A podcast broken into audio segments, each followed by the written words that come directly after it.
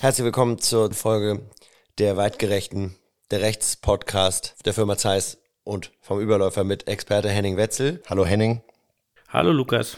Ich möchte der salbungsvollen Worte gar nicht zu viele machen. Ich möchte dich befragen zu einer Pressemitteilung, die ein Oberverwaltungsgericht aus Nordrhein-Westfalen in dieser Woche herausgegeben hat. Und zwar geht es da um die, wie ich vermute, ziemlich heikle Aufbewahrungsfrage von Waffenschrankschlüsseln. Das äh, hat auch die ganze Woche schon hohe Wellen geschlagen. Bei uns gab es auch zahlreiche Anfragen dazu. Und ähm, ich kann mir eigentlich keinen besseren Gesprächspartner als dich da jetzt in dieser Sekunde ähm, vorstellen, damit du mir mal ein paar Fragen beantwortest. Also hier ging es darum, äh, das muss man kurz zum Intro sagen, während einer einwöchigen Urlaubsabwesenheit hat ähm, ein Jäger in Duisburg also einen Einbruch erfahren. Er war nicht zu Hause. Die Einbrecher entwendeten aus seinem Waffenschrank, der unversehrt geblieben ist, zwei Kurzwaffen und diverse Munition. Der Waffenschrank entsprach dem gesetzlich vorgeschriebenen Sicherheitsstandard für die Aufbewahrung von Waffen und die Schlüssel zu diesem Schrank bewahrte der Kläger in derselben Wohnung in einem etwa 40 Kilo schweren, dick- und doppelwandigen Stahltresor mit Zahlenschloss auf, also schon erhöhte Sicherheitsmaßnahmen würde man meinen. Dieser genügte allerdings nicht dem gesetzlichen Sicherheitsstandard für die Aufbewahrung der im Waffenschrank befindlichen Waffen. Also er hatte nicht dieselbe Sicherheitsstufe wie der eigentliche Waffenschrank. Und ja. Äh, daraufhin hat das Polizeipräsidium Duisburg die waffenrechtlichen Erlaubnisse des Klägers widerrufen. Äh, der habe Waffen und Munition eben nicht sorgfältig verwahrt. Äh, was an sich schon ein starkes Stück ist, würde man meinen. Die dagegen gerichtete Klage wurde dann abgewiesen und er ist dann in Revision gegangen und im Oberverwaltungsgericht hat er nun aber Recht bekommen, zumindest insofern, als dass er seinen Jagdschein und seine Waffenlizenz behalten darf. Aber jetzt wird es eben interessant und das musst du jetzt mal ein bisschen erklären. Das Gericht hat trotzdem quasi die Frage in den Raum geworfen, wie werden eigentlich Schlüssel von Waffenschränken künftig verwahrt werden müssen? Und alles andere überlasse ich jetzt mal dir, bevor ich hier irgendwelchen Mumpitz erzähle. Gut, dann versuchen wir das einzuordnen. Äh, ich hoffe, ich bin gut zu verstehen. Ich bin ziemlich erkältet, aber ich hoffe, die Tonqualität reicht dir aus für unser Format. Ähm, die, also die ganze Entscheidung ist natürlich im Moment noch gar nicht auf dem Tisch, sondern nur diese Pressemitteilung, die das Gericht herausgegeben hat. Insofern ist es schwer, bis ich sag mal fast schon vermessen, sich dazu eine abschließende Meinung irgendwo zu bilden. Das kann man seriöserweise nicht. Man muss die Entscheidungsgründe des Gerichts bekommen. Aber nichtsdestotrotz dienen ja solche Pressemitteilungen der Gerichte dazu, äh, und, und die entstammen ja auch letztlich in, ihrer, in ihren Grundzügen der, der Feder des Senats in diesem Falle, ähm, dazu eben die Öffentlichkeit darüber zu informieren, was so die, die äh, Kernfakten äh, der Entscheidung sind. Und da kann man schon etwas herauslesen. Die Frage hast du völlig zu Recht aufgeworfen, die treibt die Gerichte eben schon länger um was macht man mit einem Waffenschrankschlüssel? Denn das ist das Problem. Es ist also keinesfalls so, dass nur Schränke mit Zahlenschlössern zulässig sind. Man darf selbstverständlich auch weiterhin Schränke mit Schlüsseln haben. Ich glaube, es gibt sogar auch von der ja, derzeit höchsten für Jäger relevanten Sicherheitsstufe 1 bei den entsprechenden Anbietern auch Modelle mit, mit äh, Schlüssel. Der Gesetzgeber hat auch in 36 Waffengesetz und äh, in der dazu ergangenen AWV hat er äh, Anforderungen genauer beschrieben an die, an die Qualität der Sicherheitsbehältnisse und so weiter. Aber was er eben tatsächlich nicht gemacht hat, er hat nie gesagt, wenn man einen Schrank mit Schlüssel hat, wo tut man den Schlüssel hin?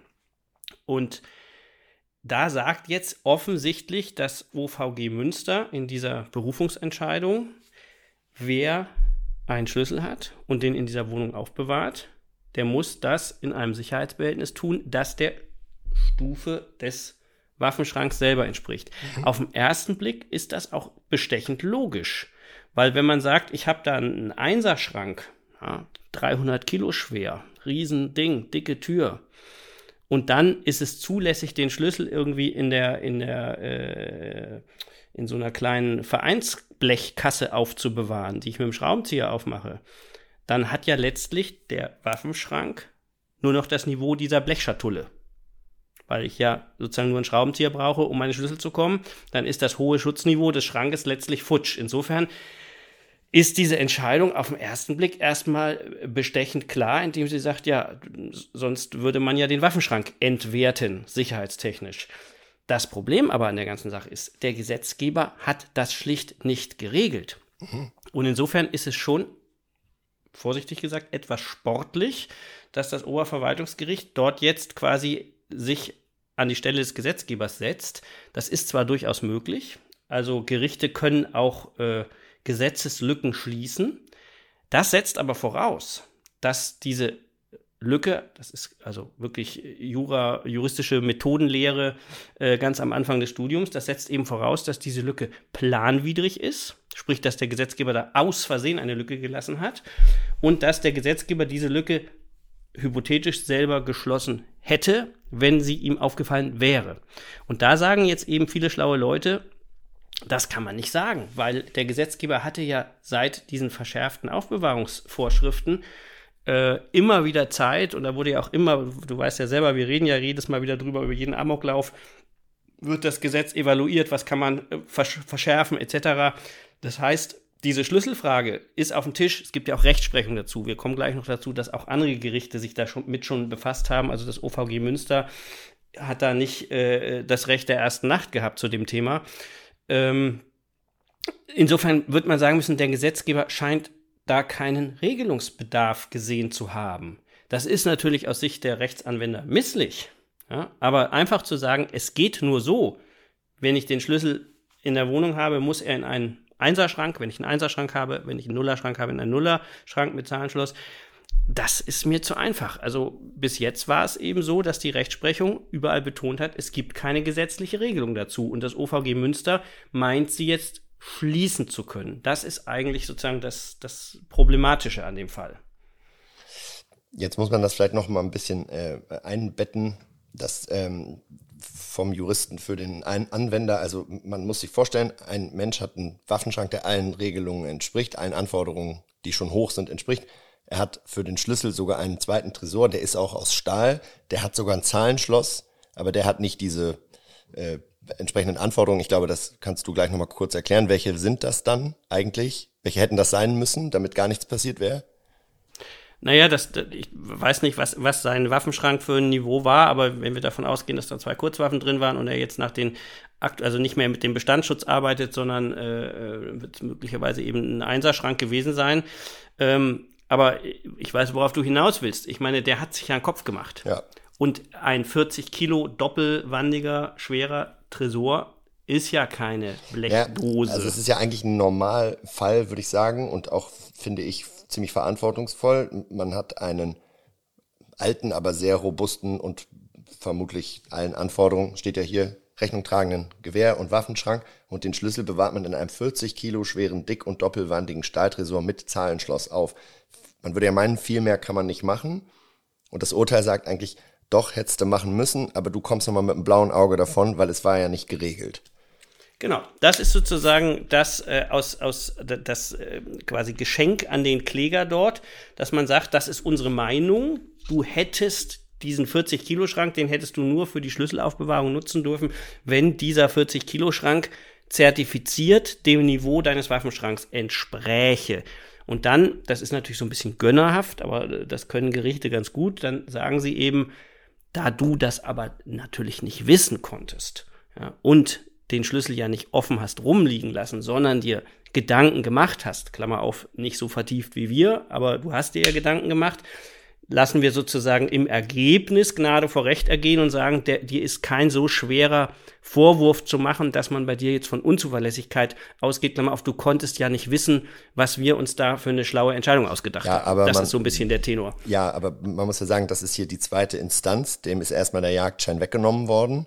Ähm, dann, dann hat man, hat er geklagt, dann hat er verloren und jetzt hat er in der Revision gewonnen in der, in, in der Berufung, Entschuldigung, äh, hat er gewonnen. Also der hat jetzt wahrscheinlich auch ein, zwei oder so langsam, wie es im Moment alles geht in Deutschland, vielleicht auch längere Zeit, Jahre keinen Jagdschein gehabt. Also das, das muss man sich einfach immer, finde ich, für den normalen Jäger vorstellen, äh, dass man für eine derartig umsichtige Waffenaufbewahrung im Zweifel dann trotzdem erstmal den Lappen abgeben kann. Und das ist gängige Rechtsprechung in Deutschland und dann auf diesem relativ komplexen Wege der Klage überhaupt erst ja, einen äh, offensichtlich legislativen Missstand aufdecken.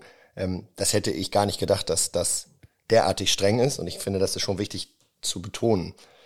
Ähm, also das ist noch schlimmer, als du denkst, wenn du dir mal deine Pressemitteilung da anguckst. Ich weiß nicht, ob da das erstinstanzliche Aktenzeichen drin ist, aber das war VG Düsseldorf, hat das Aktenzeichen 22K 3002 aus 19. Das heißt, ja. der Eingang seiner erstinstanzlichen Klage muss im Jahr 2019 gewesen sein. Vier Jahre, das heißt, kein Jagdschein. Ja, wahrscheinlich ist ihm irgendwann im Jahr 18 oder Anfang 19 oder so, ist ihm das dann entzogen worden. Da gab es äh, also diese, diese, eben diese Widerrufsentscheidung. Dann, wie gesagt, 19 hat er geklagt beim Verwaltungsgericht. Ja, und jetzt haben wir in der Tat äh, Herbst 23. Ist so. Ja, lieber Henning, was ich mich da so frage, äh, ich lese jetzt daraus, ich habe äh, ziemlich viel gemacht als Jäger und doch er geht aus diesem Urteil, äh, dass der Gesetzgeber wahrscheinlich bald angehalten sein wird, festzulegen, dass der Schlüsselaufbewahrungstresor vermutlich nicht nur ein Zahlenschloss haben muss, wie dieser ja hier hatte, sondern darüber hinaus auch dieselben Sicherheitsstufen, ähm, Anforderungen haben muss wie äh, der eigentliche Waffenschrank. Ähm, dann bin ich aber jetzt im Internet bei ein bisschen Recherche auf ein Video vom äh, Rechtsanwalt äh, Christian Teppe gestoßen und da wurde gesagt, das wurde jetzt gerade irgendwie hochgeladen vor einigen Tagen, es, das sei nicht so, es sei also weiterhin äh, möglich, wenn man den Schlüssel vom Waffenschrank einfach so verstecke, dass er nicht sichtbar sei, äh, zum Beispiel in der, unter der Matratze oder derartiges, dann sei das in Zukunft auch noch ein rechtssicheres äh, Vorgehen. Wie ist das denn zu bewerten aus deiner fachjuristischen Perspektive? Ja, da gilt eigentlich das, was ich am Anfang gesagt habe. Ich, also ich kenne dieses Video nicht, aber natürlich, also ob ein Verstecken möglich ist oder nicht, das war bis jetzt immer streitig und die Gerichtsentscheidung, die es auch dazu gibt, haben sich letztlich mit versteckten Schlüsseln befasst, also meistens eben mit, mit nicht besonders gut versteckten. Ähm, haben aber eben, das schiebe ich einfach mal ein, die Frage letztlich offen gelassen, was dann ein perfektes, zu, vielleicht zulässiges Versteck ist. Es gibt eine Entscheidung des äh, Bayerischen Verwaltungsgerichtshofes, die ist auch aus dem Jahr äh, 21 und da hatte der den Schlüssel im Gästeklo unterm Waschbecken, hinten unten am Waschbecken an kleinen Nagel gehängt. Und wenn man diese Entscheidung und die Vorinstanz dazu liest, dann sagen, also zum einen sagen sie eindeutig, es ist gesetzlich nicht geregelt. Und da scheinen sie aber zum Beispiel eher darauf abzustellen, dass er den Schlüssel zwei Jahre lang unverändert immer dort aufgehängt hat und sagen dann irgendwie so ein bisschen kryptisch, mit der Dauer eines Verstecks äh, erhöht sich auch die Wahrscheinlichkeit, dass das Gesteck, äh, Versteck gefunden wird. Also das heißt, der Bayerische Verwaltungsgerichtshof hat jetzt nicht gesagt, du darfst den Schlüssel da nie hinhängen, sondern auch wenn man den, den Leitsatz dieser Entscheidung zum Beispiel liest, ähm, dann heißt es da die dauerhafte Aufbewahrung des Schlüssels für einen Waffenschrank an ein und demselben Ort über einen Zeitraum von mehr als zwei Jahren ohne weitere Mechanismen, die den Zugriff erschweren, stellt keine hinreichende Vorsichtsmaßnahme dar. So, da kannst du es dir jetzt raussuchen, was die meinen. Sagen sie, es ist deswegen Pfui gewesen, weil er es zu lang am gleichen Ort versteckt hat? Oder der zweite Teil dieser, äh, dieser, dieses Leitsatzes sagt, ohne weitere Vorkehrungen. Also da ist schon absolute äh, absolut unbekanntes Terrain und die meisten Gerichte haben sich dann wirklich um die endgültige Frage gedrückt, sondern haben gesagt, keine Ahnung, im Fall des Klägers X war es eben zu lose versteckt und das geht so nicht. Und quasi, man sieht ja am Erfolg, dass es eben offensichtlich nicht ausreichte. Aber ob man jetzt diese OVG Münster-Entscheidung, zu der uns wie gesagt keine Entscheidungsgründe bislang vorliegen, so interpretiert, dass die jetzt gesagt haben, ein Verstecken ist weiterhin möglich, das halte ich für eine sehr, sehr gewagte These, die auch meines Erachtens gefährlich ist. Also es ist ähm, doch sehr unwahrscheinlich, dass ein Verstecken weiterhin möglich sein soll, wenn gleichzeitig ein, ein zahlenkombinationsdickwandiger Stahltresor, äh, der nicht den modernsten Anforderungen entspricht, äh, als Schlüsselaufbewahrungsversteck nicht genügt hat. Das ist ja haarsträubend.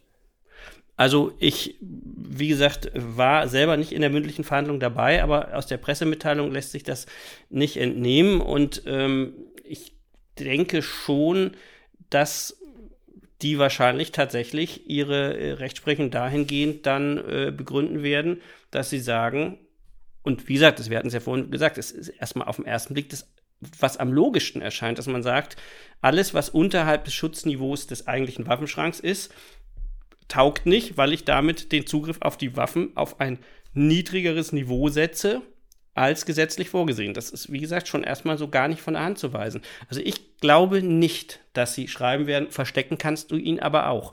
Weil das Ja, ja, Problem also hier steht, hier steht ja wörtlich in der Pressemitteilung, der Kläger hat im Übrigen auch nicht etwa einfachste Maßnahmen unterlassen, um eine Ansichtsnahme der Waffenschrankschlüssel durch unbefugte Dritte zu verhindern, sondern mit deren Aufbewahrung in dem in Rede stehenden Stahltresor jedenfalls Vorkehrungen getroffen, getroffen, die geeignet gewesen sind, einen Zugriff durch unbefugte Dritte zu verhindern, jedenfalls nicht unerheblich zu erschweren. Nach alledem ist auch ein gröblicher Verstoß durch waffengesetzliche Bestimmungen nicht anzunehmen. Also da räumt man ihm quasi nochmal ein, du hast dich wirklich bemüht mit allem, was du hattest, äh, und du kannst nicht wissen, dass das nicht reicht, aber beim nächsten Mal ist die Pappe für immer weg. Da würde ich jetzt nicht lesen, ja gut, aber dann kann ich ja bei mir in eine Brotdose packen, weil das steht ja da nicht drin in der Pressemitteilung. Nein, zumal ja in die Brotdose guckt der Einbrecher ja sofort rein, weil er denkt, dass du da deine 100-Euro-Scheine aufbewahrst, äh, die du nicht äh, bei der Bank deponieren willst. Also genau darum geht's ja eben. Also die, die Rechtsprechung, die es dazu auch gibt, da war dann wirklich der Schlüssel in irgendeinem Bierkrug im Regal oder sowas und da sagt die Rechtsprechung, das geht halt nicht. Ja. Also so lapidare Verstecke im Haus, die dürften unter gar keinen Umständen mehr zulässig sein und das dürfte hier auch aus dieser Entscheidung nicht anders ablesbar werden. Aber wie gesagt, seriös beurteilen kann man es eigentlich nicht. Ich würde mich da jetzt auch nicht aus dem Fenster lehnen wollen, weil wir die Entscheidungsgründe nicht kennen. Nur wie gesagt, den, den Leuten zu empfehlen, dass man ihn noch aufbewahren darf, das ist natürlich ein schwieriger Rat. Auf der einen Seite muss man sagen, wir, wenn man sagt, man hält diese Entscheidung des OVG Münster für falsch, weil sie zu weit geht, weil sie sich quasi eine Gesetzgeber äh, Position anmaßen, indem sie dort eine, eine Lücke füllen, die der Gesetzgeber mh, bewusst so gelassen hat, weil das jedem mh, Waffenbesitzer selber ähm, ja freistellt, das eben sicher zur Hand haben, äh, dann, dann kann man das ja kritisieren. Nur umgekehrt glaube ich, die meisten Waffenbehörden werden dieses Urteil, wenn es so begründet wird, wie wir vermuten, äh, als bare Münze nehmen. Das heißt, der hier, wie du eben gesagt hast, der ist nochmal mit dem blauen Auge davongekommen. Den nächsten zerlegt's. Ja, du, wirst werden mir sie sagen- nachsehen, ähm, ich bin ja nicht, ich habe ja kein Mäßigungsgebot wie du als Richter, als äh, rechtssprechende Gewalt. Ich fühle mich da jetzt von Herrn Teppel juristisch nicht so gut beraten, wenn er drei Tage nach so einer, in, ähm, nach so einer Pressemitteilung selber ein, ein, ein, ein YouTube-Video hochlädt, in dem er also Jäger und Jungjäger und Baldjäger berät, indem er sagt, ja, was auch immer da drin steht, aber in eine Brotdose und in eine Matratzenritze, das kannst du auch in Zukunft noch machen. Das würde ich dann eher äh, mit Vorsicht genießen, solchen, solchen Rat. Das kann ja eigentlich nur ins Verderben führen, aus meiner subjektiven Sicht. Wie gesagt, da ich das Video nicht kenne, äh, nicht kenne, weiß ich nicht, welche Verstecke er da tatsächlich empfohlen hat. Also man muss natürlich schon sagen, wie gesagt, diese Schlüsseldiskussion ist ja schon seit Jahren eigentlich da und man wird es ja auch immer wieder gefragt und niemand kann so eine richtig schlaue Antwort drauf geben. Ähm, ich, also da, ich würde schon dieser OVG Münster-Entscheidung entgegenhalten, dass man sagt, es mag theoretisch Situationen geben, wo der Schlüssel auch außerhalb eines äquivalenten Aufbewahrungsbehältnisses äh, trotzdem äh, keinen Zugriff auf die Waffen ermöglicht. Ja, also ein ganz einfaches Beispiel. Wenn man nicht ich da wohnt, wo der Waffenschrank Genau. ist zum Beispiel, ne? Genau. Wenn du Weil das deinen betrifft ja auch nur einen Bruchteil der Leute. Ja, sicher, aber sozusagen, wenn du sagst, ich komme da, wo der Schrank steht, in einem bewohnten Gebäude bei den Eltern oder was, immer nur, ich will da nicht mal übernachten. Ja, ich bin da einfach nur äh, tagsüber oder mache meinen Abendansitz und danach fahre ich wieder nach Hause 400 Kilometer. Ist jetzt natürlich völlig hypothetisch und gesponnen, aber habe den Schlüssel in der Zeit immer am Mann. Und dann gehe ich zu Hause in meiner Wohnung 400 Kilometer in meiner Studentenbude oder was ins Bett äh, und sch- zwischen Schrank und Schlüssel liegen 400 Kilometer. Und im Zweifel, jemand, der nicht das Einwohnermelderegister kennt, weiß überhaupt nicht, wo ich wohne. Das heißt, da sind Schlüssel und Schrank so weit getrennt, dass überhaupt keine Gefahr eines Zugriffs besteht. Da kann nicht richtig sein zu sagen, das musst du aber in einen Einserschrank packen in deiner Studentenbude. Das halte ich für Mumpitz. Wenn, dann meinen sie, denke ich mal, OVG Münster, wenn du die, den Schlüssel in der Wohnung hast, in der der Waffenschrank steht, dann muss er in ein äquivalentes äh, Behältnis. Äh, weil, wie gesagt, mit dem Verstecken, das ist so eine Sache. Klar, dass die Brotdose und so schnell gefunden wird, äh, das ist klar. Aber wenn jetzt jemand, keine Ahnung, also irgendwelche welche losen Dielenbretter hat, äh, wo er es dann noch irgendwie in die, in die Dämmschicht irgendwo einarbeitet, einen Meter tief oder so, ob der Schlüssel jemals gefunden wird, äh, ist eine Frage. Ist der dann richtig versteckt? Fragezeichen. Also Oder ich denke mal, für jeden, der das jetzt hier gehört hat, ist klar geworden, äh, die Brotdose und die Matratze äh, werden vermutlich in Zukunft nicht mehr als rechtssichere Verstecke gelten, wenn ein Panzerschrank mit Zahlenschlosskombination, der nicht denselben Sicherheitsstandard hatte wie der eigentliche Waffenaufbewahrungstresor, äh, die, die äh, an dem Gericht nicht genügt hat. Und zwar erst einem Gericht, erst der Polizei nicht, dann dem einen Gericht nicht und das dritte Gericht gesagt hat, genügt mir immer noch nicht, aber du wirst nochmal begnadigt nach fünf Jahren ohne Jagdschein. Jetzt kommen wir aber vielleicht mal dahin, äh, wo, worum es jetzt gehen muss. Wenn wir aber sagen wollen, wir wollen die Leute hier seriös beraten, was würdest du denn einem Jagdscheininhaber, einem Sportschützen, der alles rechtssicher machen will und der bei einer verdachtsunabhängigen äh, Kontrolle ähm, in die Mühlen der Justiz gerät, was würdest du ihm raten, sich anzuschaffen, um seinen Schlüssel seines bestandsschutzhabenden Waffenschranks aufzubewahren? Was muss der sich jetzt deiner Meinung nach kaufen, um auf der ganz sicheren Seite zu sein? Die Antwort ist, wenn du sie so stellst, äh, die Frage natürlich ganz einfach. Wenn er auf der ganz sicheren Seite sein will, dann kauft er sich jetzt schon, bevor die Entscheidungsgründe vorliegen, einen äh, kleinen Würfel, der mit dem Sicherheitsstandard des Waffenschranks äquivalent zertifiziert ist und tut den Schlüssel da rein. So, ähm, ich würde trotzdem erstmal abwarten, was genau in den Entscheidungsgründen drin steht. Man muss dann davon ausgehen, dass das vielleicht ja sogar noch mal zum Bundesverwaltungsgericht geht, weil das wirklich eine ungeklärte Rechtsfrage ist, wohin mit dem Schlüssel. Allerdings, wir wissen sie alle, das Bundesverwaltungsgericht ist jetzt nicht besonders Jäger- und Waffenbesitzerfreundlich in der Vergangenheit aufgefallen. Ich glaube nicht, dass da irgendwas besonders Gutes für uns rauskommt, dass die also sagen, nein, Brotdose ist schon okay, das halte ich für völlig abwegig. Nein. Das heißt, ich fürchte, auch wenn man da jetzt irgendwie ein, ein Konjunkturprogramm für, für Waffenschrankhersteller schafft, ich fürchte tatsächlich, dass es sei denn, der Gesetzgeber stellt klar, dass, das, dass er das für Unsinn hält, was das OVG Münster da ähm, ja gut, aber das sind jetzt alles wieder juristisches, äh, juristische äh, äh, äh, Fallstricke und wenn dann Konditionierung. Ich möchte jetzt aber viel mehr wissen, wenn ich überhaupt keine Diskussion aufkommen lassen will, dann reicht ja auch nicht ein Tresor zum Schlüssel aufbewahren, der einen wiederum einen Schlüssel hat, selbst wenn er denselben Sicherheitsstandard hat wie mein Waffenschrank, weil dann habe ich ja das Problem, den Schlüssel vom Schlüssel vom Schlüssel muss ich ja dann verstecken. Also es ja, muss, muss auf jeden Fall mit einer Zahlenkombination sein. Genau. Und er muss nach Möglichkeit, was ist die höchste Sicherheitsstufe? AA oder Eins. so ähnlich? Eins. Eins. So. Heißt also ein, ein doppelwandiger, äh, dicker Stahltresor, äh, wahrscheinlich noch in der Wand verschraubt, äh, der die Sicherheitsstufe 1 hat und der ein Zahlenschloss hat. Damit bin ich auf der sicheren Seite, selbst wenn bei mir eingebrochen würde. Nein, es muss nicht unbedingt ein Einserschrank sein. Wenn du, wenn du sozusagen nach, nach der Bestandsschutzregelung ein, ein B-Schrank hast, dann ist das ja dein, dein ausreichendes Schutzniveau für deine Waffen. Dann könntest du auch einen B-Würfel äh, dir, dir kaufen, wobei dann schon wieder die, die Frage der Bestandsschutzregelung. Ja, aber ich will ja auf der sicheren Seite sein. Ich will ja. jetzt nicht juristische Fachfragen klären. Ich möchte das Thema geregelt haben. Ich will lieber 100 also, Euro mehr ausgeben und äh, möchte auf keinen Fall fünf Jahre mit dem Oberverwaltungsgericht mich streiten. Also, wenn du einen zahlenschlossgesicherten Einser-Würfel zertifiziert, Einser-Würfel dir kaufst, dann bist du, um deine Frage vielleicht befriedigend zu beantworten, auf der sicheren Seite. Unabhängig davon, ob diese Entscheidung richtig ist oder falsch ist, ob der Gesetzgeber das nochmal ummodelliert oder was das Bundesverwaltungsgericht Gut. entscheidet. Und den verschraube ich dann nach Möglichkeit auch noch im Keller und stelle ihn nicht auf meinen Fernseher, wo ihn jeder sehen und theoretisch wegtragen kann, richtig? Also jeder sehen kann ihn dann schon. Äh, inwieweit man verpflichtet ist, ihn festzuschrauben, da gibt es dann sicher für ein reines Schlüsselaufbewahrungsverhältnis gibt es keine äh, äh, Anforderungen. Es gab bei so kleinen Kurzwaffenbehältnissen äh, gab so äh, Behördenentscheidungen, die gesagt haben, wenn man den einfach wegtragen kann, um ihn dann in der, in der häuslichen Garage in Ruhe aufzubrechen, dann ist das auch keine sichere Verwahrung. Gut, also verschraube ich ihn lieber.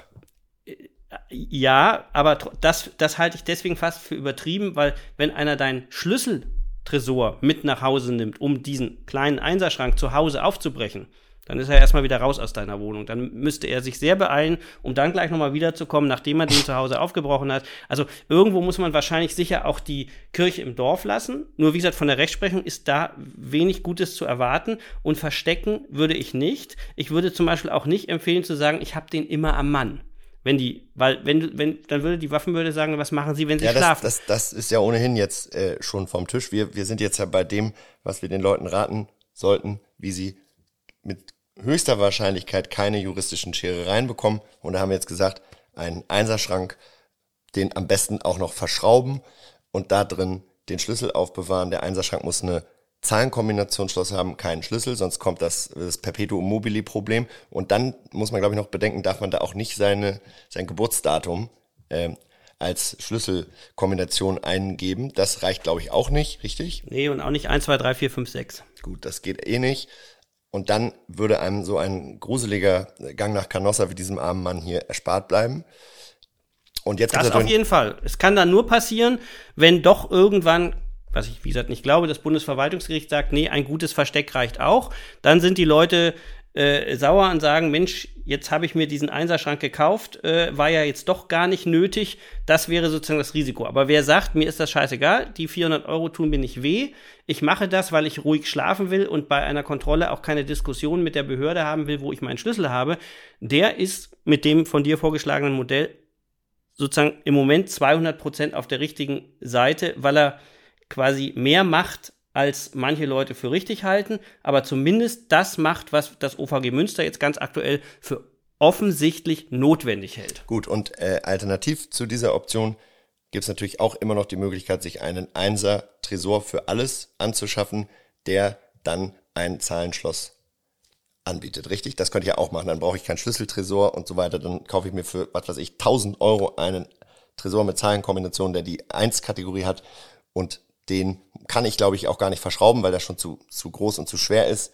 Aber zumindest kann ich den irgendwie äh, in die Ecke stellen. Der kann auch nicht weggetragen werden. Und dann kann ich da sowohl Munition als auch Waffen drin aufbewahren, richtig? Das ist sowieso, genau. Also das ist sowieso der größte Vorteil. Ich würde auch allen, die immer noch mit diesem äh, Bestandsschutzschränken hantieren, tatsächlich empfehlen, äh, sich auf Dauer einfach einen Einserschrank mit Zahlenschloss, auch ohne Revisionsschlüssel, sonst hast du ja wieder das Schlüsselproblem, zuzu zuzulegen weil du dann eben auch diese Fälle nicht hast. Wir, wir, wir, kennen das alle. Ich glaube, wir hatten das auch schon mal in dem Podcast bes besprochen, wenn du dann eben so einen A-B-Schrank hast, diesen sogenannten Jägerschrank.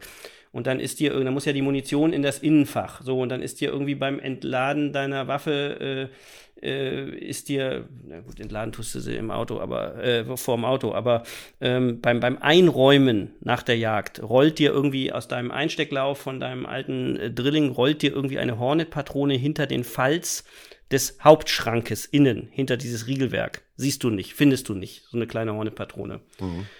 Dann liegt die aber im Hauptfach, da gehört sie nicht hin, weil sie da mit den Waffen zusammen ist. Der Kontrolleur, der Versierte, greift mit den Fingern hinter diesen Falz, findet diese Hornet-Patrone, Aufbewahrungsverstoß, Lappen weg.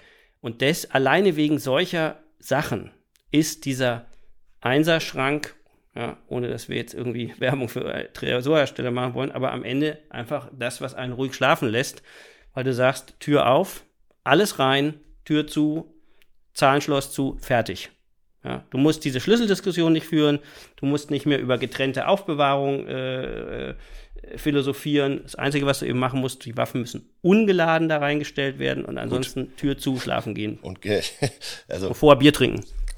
Das, äh, denke ich, ist ein schönes Schlusswort. Wir sind jetzt auch schon am Ende unserer Sendezeit. Ich halte noch einmal fest für den juristischen Laien, aber leidenschaftlichen Jäger, der rechtssicher, rechtstreu agiert und weiterhin agieren will mein persönlicher Rat wäre das, wäre die Anschaffung eines Einser-Schrankes mit Zahlenkombination. Und zwar ohne Schlüsseltresor. Oder wenn man einen alten Tresor hat mit Bestandsschutz, dann einen Einser Mini-Tresor für den Schlüssel mit Zahlenschlosskombination und da dann nicht das Geburtsdatum als, äh, als Code eingeben. Ähm, ich danke dir sehr für deine interessanten Ausführungen ähm, und wünsche allen hier, dass sie bei einer Waffenkontrolle diesen Podcast gehört haben verbleibe mit Weidmanns Heil und auf Wiederhören. Alles klar. Danke. Tschüss, Lukas. Ciao, ciao.